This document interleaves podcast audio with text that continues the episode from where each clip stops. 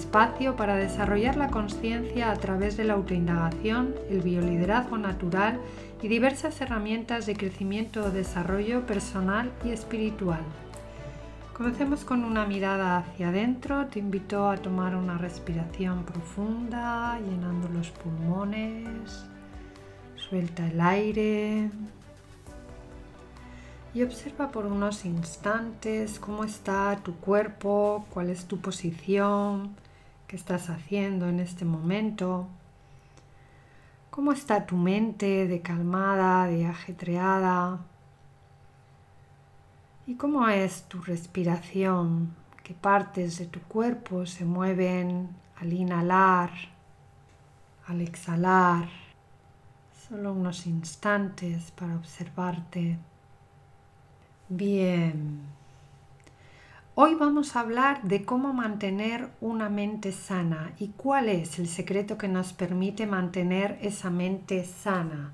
Igual que vamos al gimnasio para mantener el cuerpo en forma, para perder los kilos, también hay un gimnasio para la mente y hay un eh, gimnasio para quitar esos kilos de más que llevamos en pensamientos, en cosas que tengo que hacer, en todo ese parloteo mental. Vamos a empezar diciendo qué es una mente sana. Mira, una mente sana es una mente que está tranquila, es una mente en la que hay pensamientos, pero que no estamos en ese parloteo mental, sino que los pensamientos vienen, van y yo puedo estar en la calma sin entrar en ese diálogo mental. Es una mente tranquila. Es una mente que nos ayuda a ver con claridad cómo son las cosas ahora, en este momento. Una mente que no está poseída por las creencias o por el pasado, sino que es capaz de ver el presente con confianza y con certeza y es capaz de mm, ver con claridad lo que ocurre ahora, de analizar con claridad lo que ocurre ahora y desde esta claridad resolver también con claridad las cuestiones que necesitemos resolver de manera confiada, de manera segura, eh, consciente de sí misma, sin entrar en culpas, en reproches. Es una mente que está en coherencia con el corazón, no es una eh, mente que vaya a la suya, sino que escucha el corazón, le ayuda a realizar sus proyectos. Y para estar en contacto con este corazón es una mente que nos abre un espacio en el que se desarrolle la intuición, nos abre al espacio del silencio, nos abre también las puertas del inconsciente, que es donde guardamos mucha información que nos está condicionando sin darnos cuenta. Entonces, esta mente sana nos permite ver ese inconsciente e ir haciendo poco a poco consciente lo que hay ahí adentro. Desde aquí es de donde va a salir la intuición, desde aquí es donde vamos a poder escuchar esa voz del corazón. Una mente sana es aquella que nos permite conocernos y nos permite ser como somos. fíjate que había un, hay un capítulo hace poco, hablábamos de lo que es el ego y de cómo el ego nos condiciona a ser, bueno, pues con, como creemos que debemos de ser. Pues bien, una mente sana nos va a permitir reconectar con esa inocencia, con ese instinto espontáneo que brota del corazón y nos va a permitir fluir desde ahí, es decir, vivir como realmente somos, libres de todos los condicionamientos. Esto lo que nos va a permitir es elegir la vida que queremos, elegir cómo queremos comportarnos, con quién queremos estar, cómo comunicar nuestras necesidades. Todo esto lo vamos a hacer con una mente sana. Una mente sana nos va a permitir conectar con nuestra sabiduría interior y vivir en paz, en paz y en armonía con nosotros mismos y con el entorno. ¿Qué te parece? Yo creo que merece la pena, ¿no? Merece la pena ir un poquito al gimnasio y trabajar un poco la mente, ¿no? Bueno, pues el secreto para mantener esta mente sana es la meditación. La meditación es el gran gimnasio de la mente. Es posible que hayas oído hablar un montón de veces de la meditación, que te parezca un rollo, que pienses que no es para ti, pero mira, yo de verdad te invito a probarlo. Con la meditación pasa un poco como con el gimnasio, cuando al principio hacemos intención de ir al gimnasio y no estamos acostumbrados, parece que no vemos el momento, nos cuesta un montón, bueno, ya lo haré. Pero una vez que empezamos y empezamos a coger una rutina, nada, de dos, tres días, una semana, ya el cuerpo empieza a pedirnos ir al gimnasio. Con la meditación pasa lo mismo. A los pocos días de estar meditando, tu mente va a empezar a entrar en calma, va a empezar a encontrar un bienestar y ella misma te va a ir pidiendo ese ratito de meditación. Hoy nos vamos a centrar un poco en este capítulo. Te voy a contar un poco qué tipos de meditación hay y cuál es para mí una de las mejores mm, meditaciones para empezar. En otro capítulo ya te contaré un poco los aspectos a tener en cuenta, pero hoy vamos a ver un poquito de qué es esto de meditar y por dónde empezar. Mira, la meditación es observar de forma consciente y continuada sin emitir juicios un objeto. Es decir, observar de forma consciente, continuada y sin emitir juicios. Observar es simplemente mirar, posar la atención y quedarme ahí quieto, de forma continuada, es decir, no andar saltando, ahora miro esto, ahora miro lo otro, sino quedarme mirando a un único punto de manera consciente, dándome cuenta de lo que estoy mirando y no solo dándome cuenta de lo que estoy mirando, sino dándome cuenta también de lo que ocurre en mí cuando yo estoy mirando. Todo esto nos va a permitir desarrollar la concentración y desarrollar el foco, enfocarnos en aquello que queremos eh, lograr no solo cuando estamos meditando, sino que nos va a ayudar a concentrarnos en las actividades que hagamos pues, más profesionales o más hobbies que requieran nuestra atención y nos va a permitir trabajar el foco cuando queramos ir hacia un objetivo, mantener esa alineación con lo que queremos. Nos queda la última parte. Hemos dicho meditar es observar de forma consciente, de forma continuada y también sin emitir juicios. Esto es quizás lo que más nos cuesta porque estamos muy acostumbrados. Normalmente la mente en su automatismo etiqueta y emite juicios por todo y ahora se trata simplemente de mirar independientemente de si lo que observo que ocurre, tanto en el objeto que yo haya elegido como en lo que esté pasando en mí, sin importarnos durante el momento de la meditación si nos gusta, si no nos gusta, si es agradable, si es incómodo, da igual. Simplemente se trata de mirar y seguir mirando y seguir mirando y seguir mirando. Aunque es de lo que más cuesta, este no engancharnos al juicio y no entrar en ese diálogo mental es lo que más nos va a ayudar a abrir el espacio de la creatividad y de la intuición. Es lo que va a empezar a generar el espacio silencioso de la mente en el que van a ir apareciendo pues esas intuiciones y esa voz del corazón.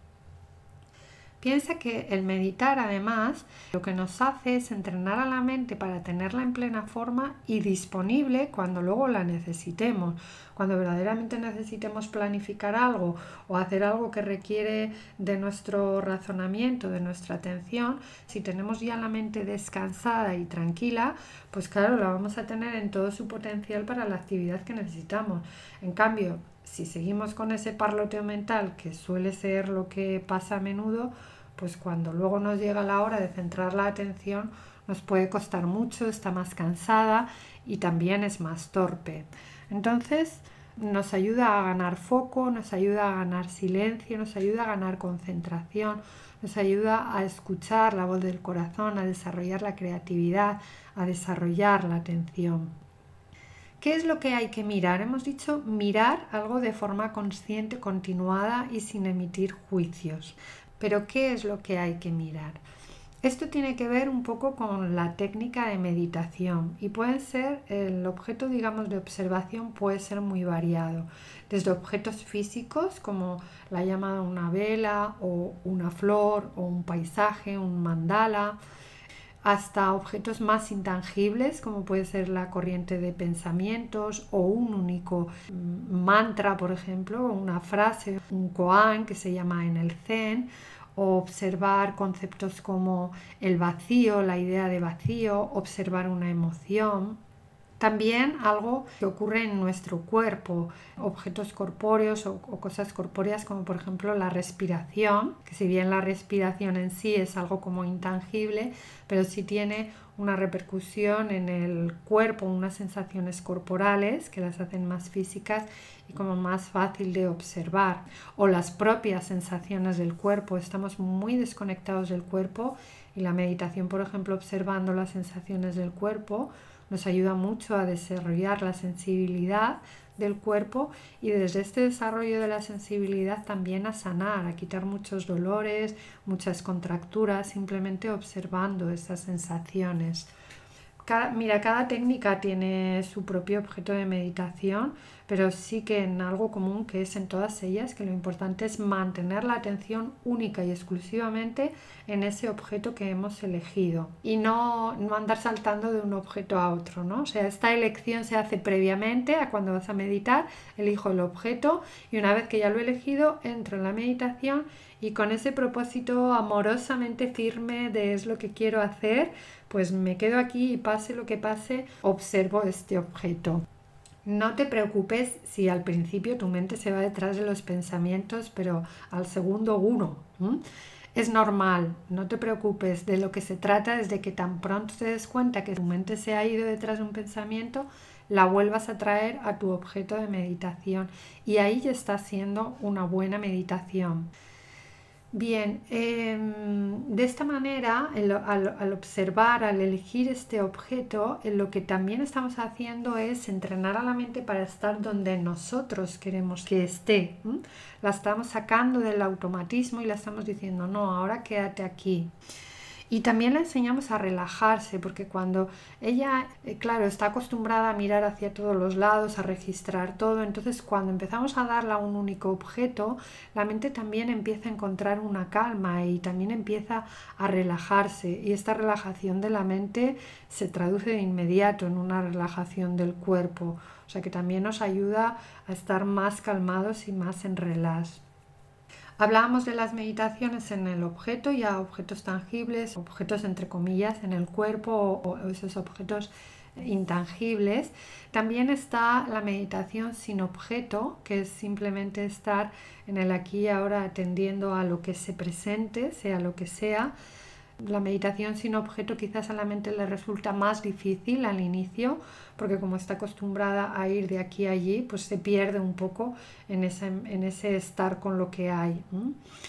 Y luego también hay unas meditaciones, otro tipo de meditaciones que son meditaciones dinámicas, que ya no es estar sentado, sino que es meditación pues en movimiento, meditación a través de la danza o a través de la vida cotidiana. Lo que llamamos mindfulness no deja de ser una meditación o una atención al aquí y ahora en distintos momentos del día. Bueno, el reto sería en cada momento del día, pero sí eh, cuando estamos empezando, pues en esas pequeñas tomas de conciencia que puede ser pues al caminar en la calle o al movimiento de los árboles o a cómo me lavo las manos y son meditaciones que ya se hacen en movimiento.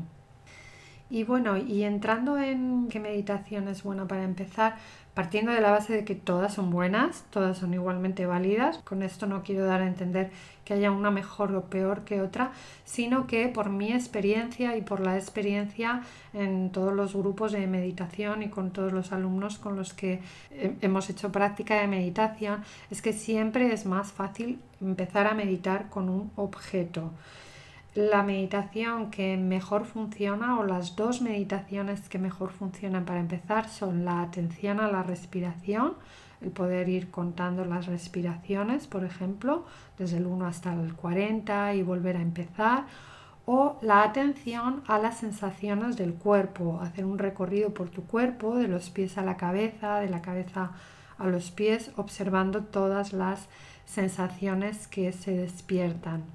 Si te apetece, en mi página web eh, puedes encontrar una meditación guiada de atención a las respiraciones y también tengo un post escrito de atención a las sensaciones corporales. Todavía no tengo el audio de este, pero bueno, ya lo grabaré en algún momento y te, y te lo traeré aquí en forma de podcast, ¿de acuerdo? En cualquier caso, te dejaré los enlaces en la descripción de hoy y así siempre tendrás actualizado cuando vaya sacando audios de meditación, ¿vale?